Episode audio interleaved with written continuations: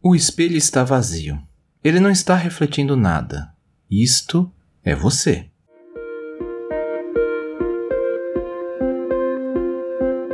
Olá, sejam todos bem-vindos ao Café com Hoje. Puxe a cadeira, sente-se, relaxe, respire e deixe as preocupações lá fora. Vou lhe servir uma xícara de autoconhecimento e reflexão a partir do tarô Zen do Osho, entre outros textos. Sou Alexandre Abreu e sou muito grato pela sua visita e sempre estarei aqui para te receber. Te convido a me acompanhar também lá no Instagram, no Café com Osho.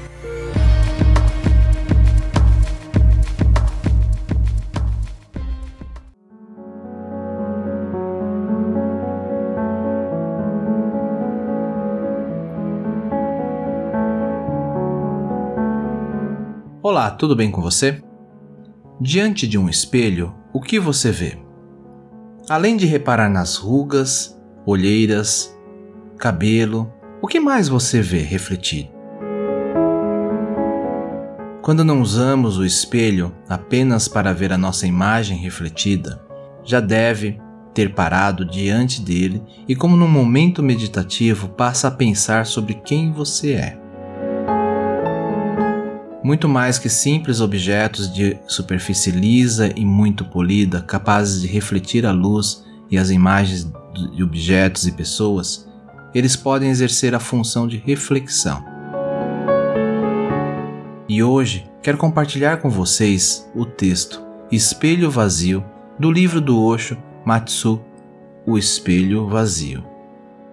Então, tire esse momento para você, acomode-se, respire fundo esvazie o copo e vamos juntos neste momento.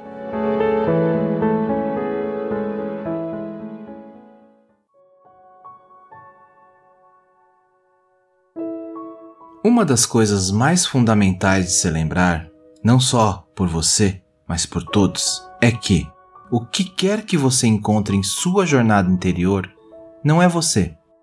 Você é aquele que está testemunhando. Pode ser o nada pode ser o êxtase, pode ser o silêncio.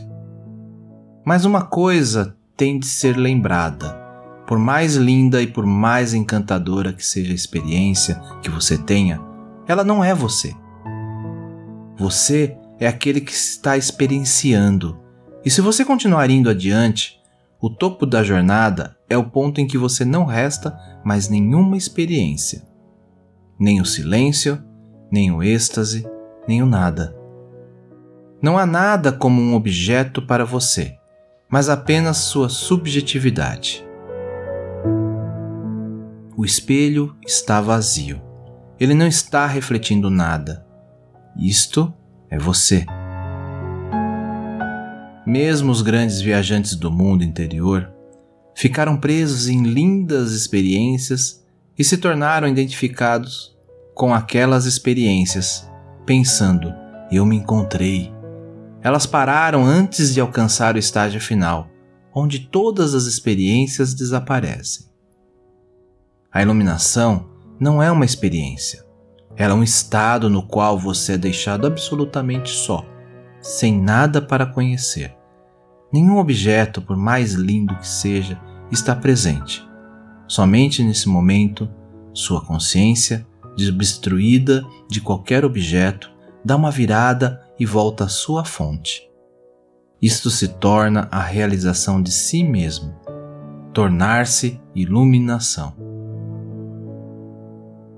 Preciso recordar-lhes acerca da palavra objeto.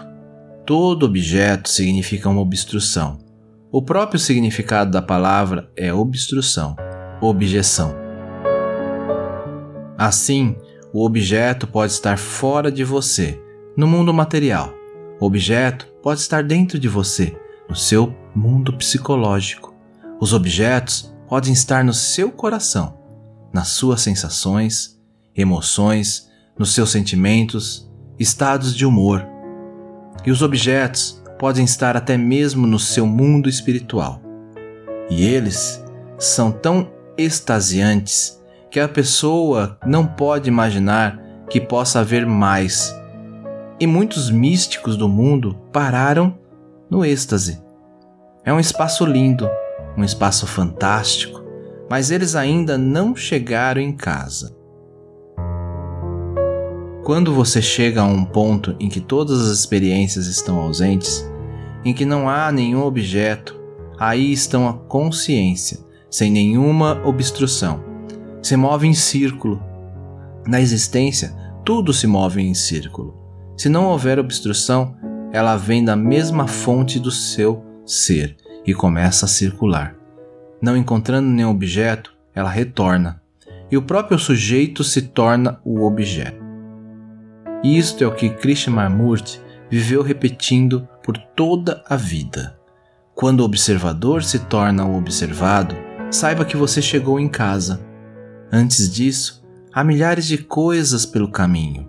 O corpo oferece suas próprias experiências, que se tornaram conhecidas como as experiências do centro da Kundalini. Os sete centros se tornaram as sete flores de lótus. Cada uma é maior que a outra e mais alta, e a fragrância é intoxicante. A mente lhe dá grandes espaços, ilimitados, infinitos. Mas lembre-se da máxima fundamental de que o lar ainda não chegou. Desfrute a jornada e desfrute todas as cenas que acontecem durante a jornada: as árvores, as montanhas, as flores, os rios, o sol e a lua e as estrelas. Mas não se detenha em nenhum lugar, a menos que sua própria subjetividade se torne o seu próprio objeto. Quando o observador é observado, quando o conhecedor é o conhecido, quando aquele que vê é aquilo que é visto, o lar chegou. Este lar é o templo verdadeiro pelo qual estivemos buscando durante vidas seguidas. Mas nós sempre nos desviamos.